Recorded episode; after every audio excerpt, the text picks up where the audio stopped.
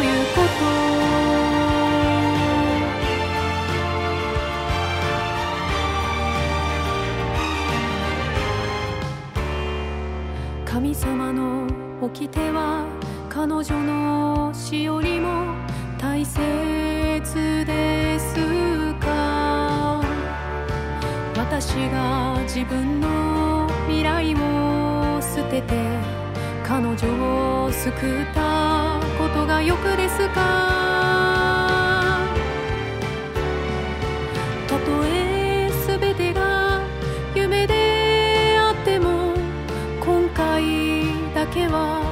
人のぬくもりを保っていたい。太陽が西の空に沈むまでは人間として生きていた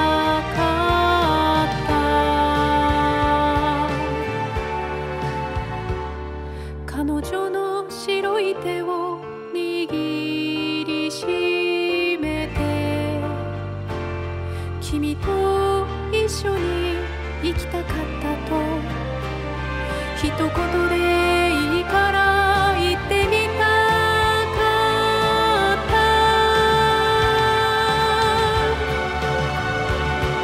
愛が失われた時代にあって優しく生きること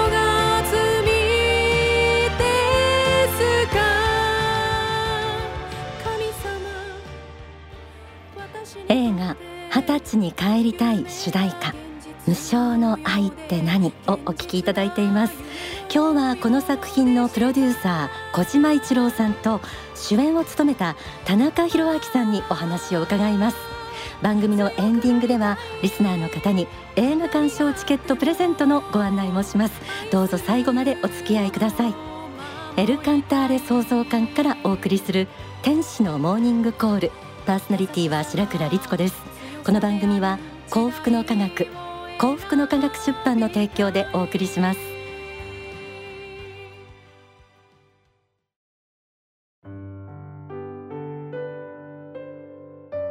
天使のモーニングコール今日は9月29日金曜から全国の映画館で公開となる映画二十歳に帰りたいこちらにスポットを当てます。今年5月はレッドイットビー。怖いものはやはり怖いが公開となりました。え今度は幸福の科学制作の映画としては27作目ということです。二十歳に帰りたい。制作総指揮原作は大川隆法総裁です。ホラー映画の次はどんな内容なんでしょうかね。気になる方たくさんいらっしゃると思います。今日はこの映画の主演田中宏明さんとプロデューサーの小島一郎さんにお話を伺っていきます。お二人ともどうぞよろしくお願いいたします。よろしくお願いします。えー、まずはプロデューサーである小島さんに、はい、この映画どんな映画なのか、えー、ちょっと簡単にで簡単にですね。お願いします、はい、あのホラー映画ではございませんでして、はい、あの簡単にあらすじを少し申し上げたいなと思うんですが一代で大企業を築き上げて世間から経営の神様として尊敬されていた寺沢和則80歳の方がまあ主演なんですけども、うん、が引退後に高齢者施設で孤独な日々を送っていたというところから始まります。で和則の唯一の慰めは施設を訪れる学生ボランティアの山根飛鳥二十歳の女の子ですね。で晩秋秋の暮れの夕暮れ車椅子を押されて飛鳥と散歩していた和則は、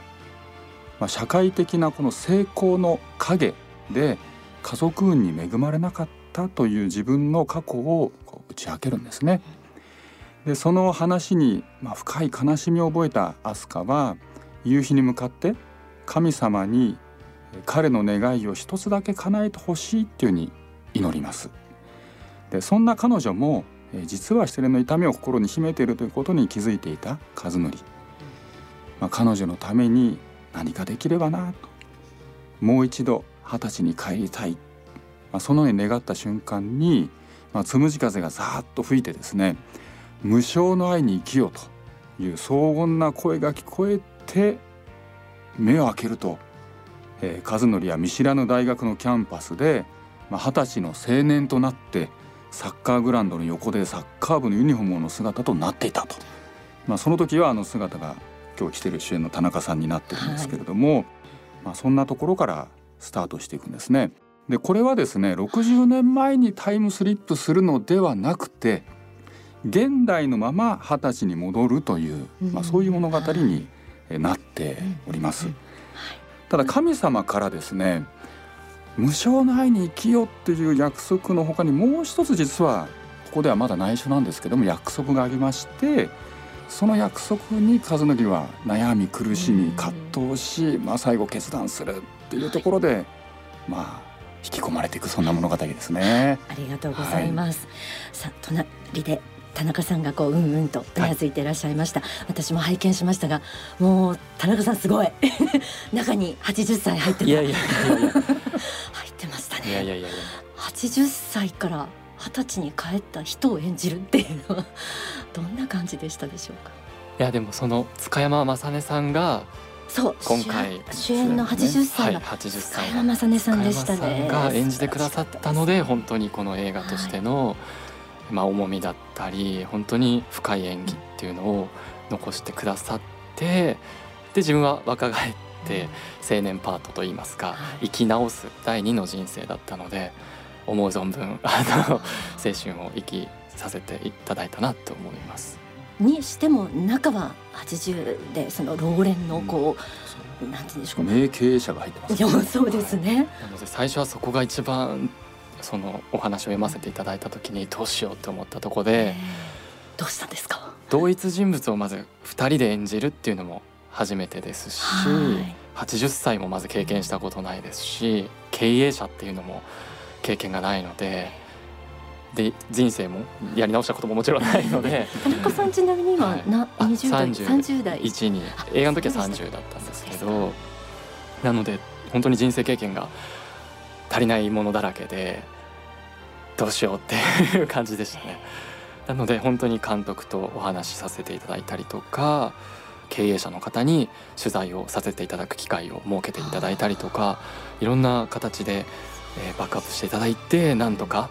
ギリギリ演じさせていただいたなっていう思いですね。今回はこのね成功に伴うこうシャドウっていうかね影の部分を描かれるって映画だったので本当にこうね経営者の方のインタビューがありがたかったねなんかね、そうですか。本当に経営者としてのご苦労であったりとか大事にされてきているものとか、うん、そういったものを共感されていって、まさにその過去を振り返りながら遠い目をされてる時の、うん。あいろんなものをこう経験して抱えられてきて今経営者として多くの方々のためにあの働かれてるんだなっていうのをすごく心で感じさせていただいて、そこは経営者の方々ね。はい経営者の方々が。そこは寺澤さんとすごい本当に重なって見させて涙流してね田中さん聞いてる。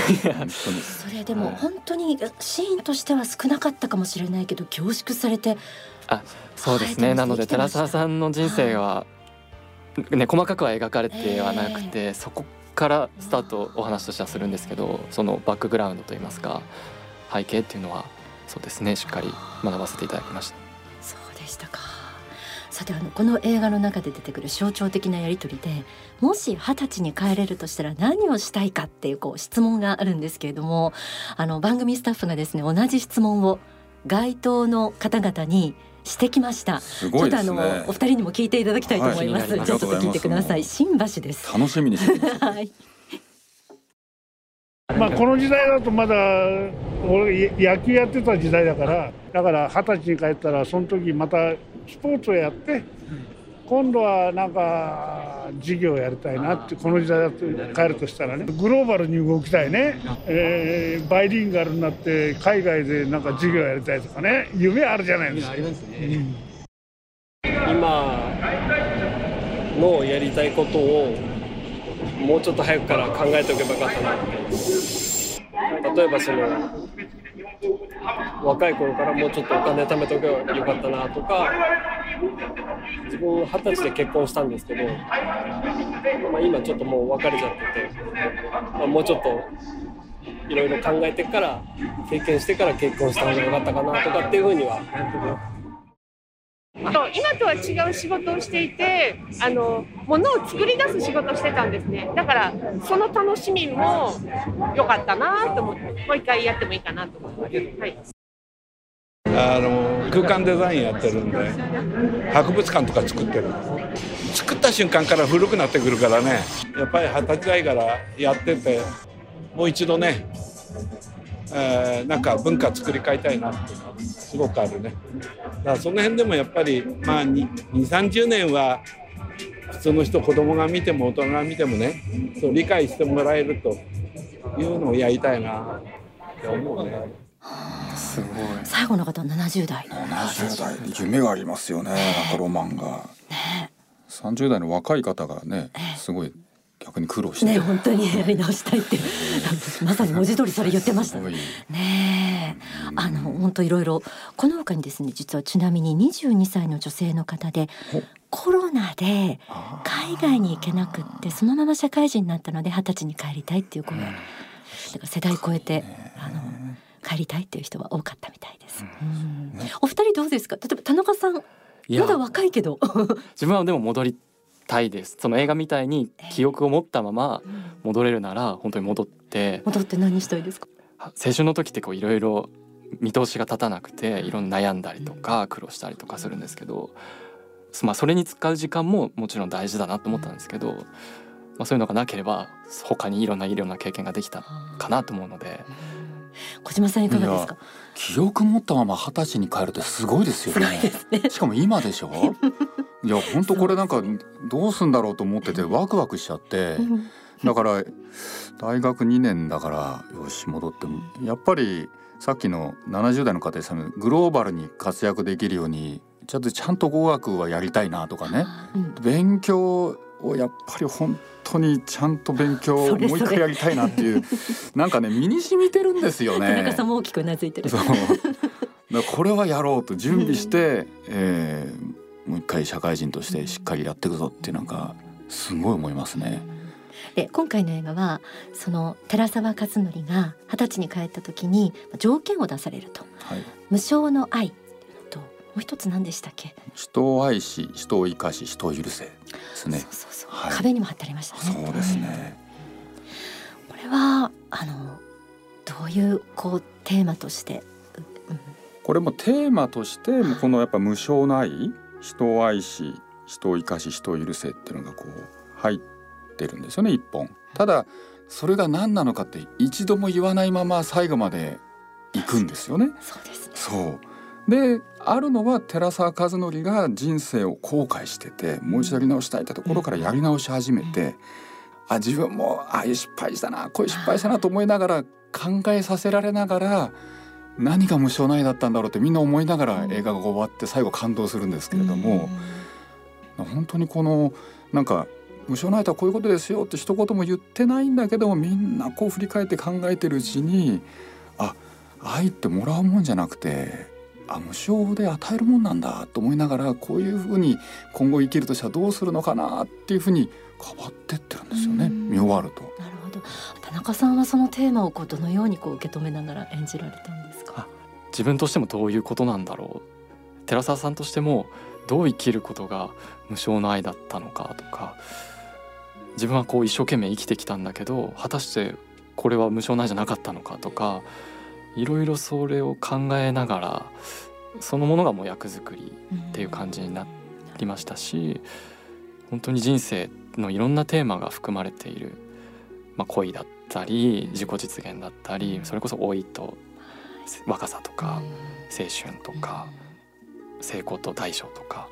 いろんなテーマを含みつつでも一本その無償の愛愛っていうのがテーマになっていていろいろと考えることがたくさんあって、うん、人生の学びに満ちた映画だなっていうのを感じながら難しいなと思いながら向き合わせていただいたのが役作りであり、うん、テーマでもありましたね。ありがとうございます。ではここでですね大川隆法総裁の説法をお聞きいただきたいと思いますこの映画のテーマにも関連して今も出てきましたけれども1989年に説かれた総裁の法は人を愛し人を生かし人を許せですこの人を愛するということは言われることは簡単だけれども実践してみろと言われた時にこれは難しいことです。本を読んだって書いてありません。人を生かすとは愛するとはこういうことですよということを羅列して書いてある本はありません。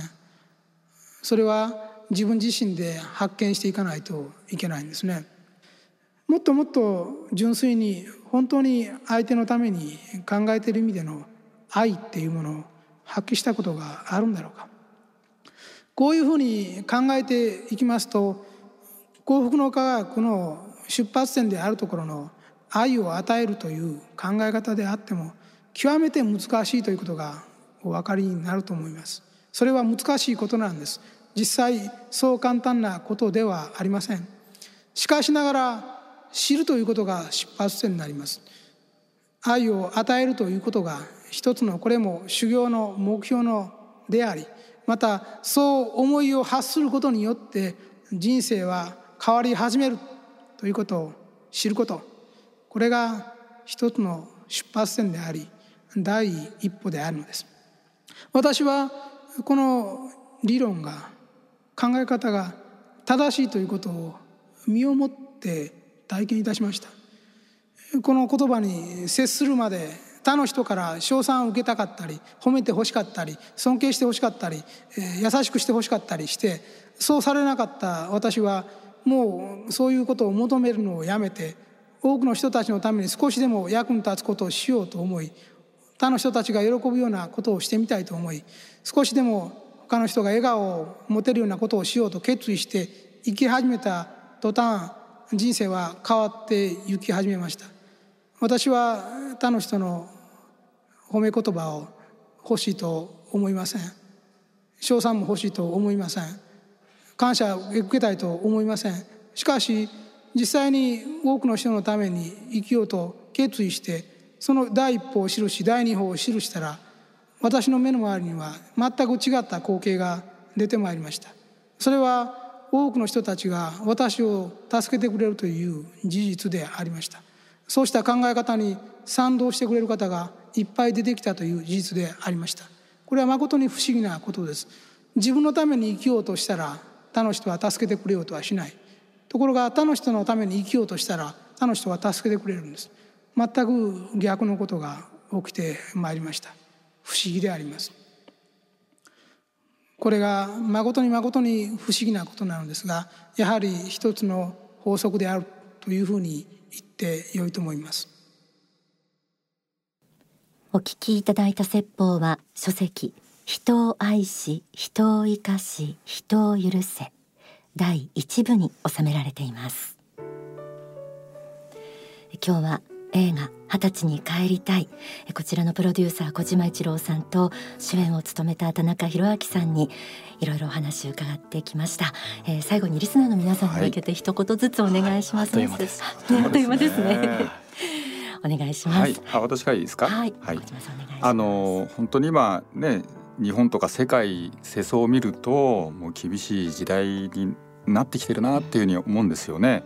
でそんな時代の中でこの二十歳に帰りたいはあの、まあ、見てるうちにこの一緒に自分の人生を振り返ってしまってこの無償の愛って言葉に感動してであ人生ってそうだったのかっていうふうにこう深く考えてしまうようなそういうこういい余韻の残る、まあ、作品になってます。で見た人全員にこの深い感動を与える映画ですのでリスナーの皆様にはぜひともですね心を洗い流しに、えー、映画館に足を運んでいただきたいなというふうに思います。はい、ありがとうございます。では田中宏明さんお願いします。はい、自分も先に試写で完成したものを見させていただいた時に、エンドロールの時間だけでは足りないなと言いますか 余韻がすごすぎて見終わった後の考える時間がすごく幸せでありつつこう不思議な感覚といいますか。なので見ていただいてすごく面白くもありつつ人生を深くこう考えていただける余韻が残る本当素晴らしい作品に関わらせていただいたなと思ってますのでぜひ劇場で見ていただいてもうエンドロールの中にもですねあの楽曲が最後無償の愛って何主題歌流れるんですけど、その歌詞について多分映画を見終わった後聞いていただくとまた全然違った感じがすると思うので。その余韻に浸っていただきたいなって思います。はい、多くの方に見ていただきたいなと思っております。ありがとうございます。えー9月29日金曜から全国の映画館で公開です。二十歳に帰りたい。なお劇場情報ですとか公開スケジュールについてはインターネットで映画公式サイトをご覧いただくかお近くの幸福の科学までお問い合わせください。え今日本当にありがとうございました。ありがとうございました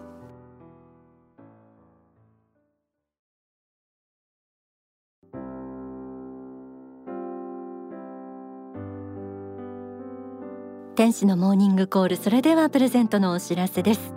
9月29日金曜公開の映画二十歳に帰りたいペアチケットを5名の方にプレゼントいたします。ぜひ劇場でご覧ください。天使のモーニングコールホームページがあります。そちらの投稿フォームありますのでそこからも応募できます。他に E メールファクシミリはがきでも受け付けます。はがきの方はお急ぎくださいね。E メールアドレスはメッセージアットマーク天使ハイフンコールドットコム。message アットマーク tenshi ハイフン call ドット com ファックス番号は零三五七九三一七五一。零三五七九三一七五一。はがきの方は郵便番号一四一の零零二二。一四一の零零二二。幸福の科学天使のモーニングコール係まで。住所氏名年齢。番組へのメッセージと放送日もお忘れなくご記入の上ご応募ください。それでは天使のモーニングコールここまでのご案内は白倉律子でした。この番組は幸福の科学幸福の科学出版の提供でお送りしました。この後幸福の科学の支部のご案内などがあります。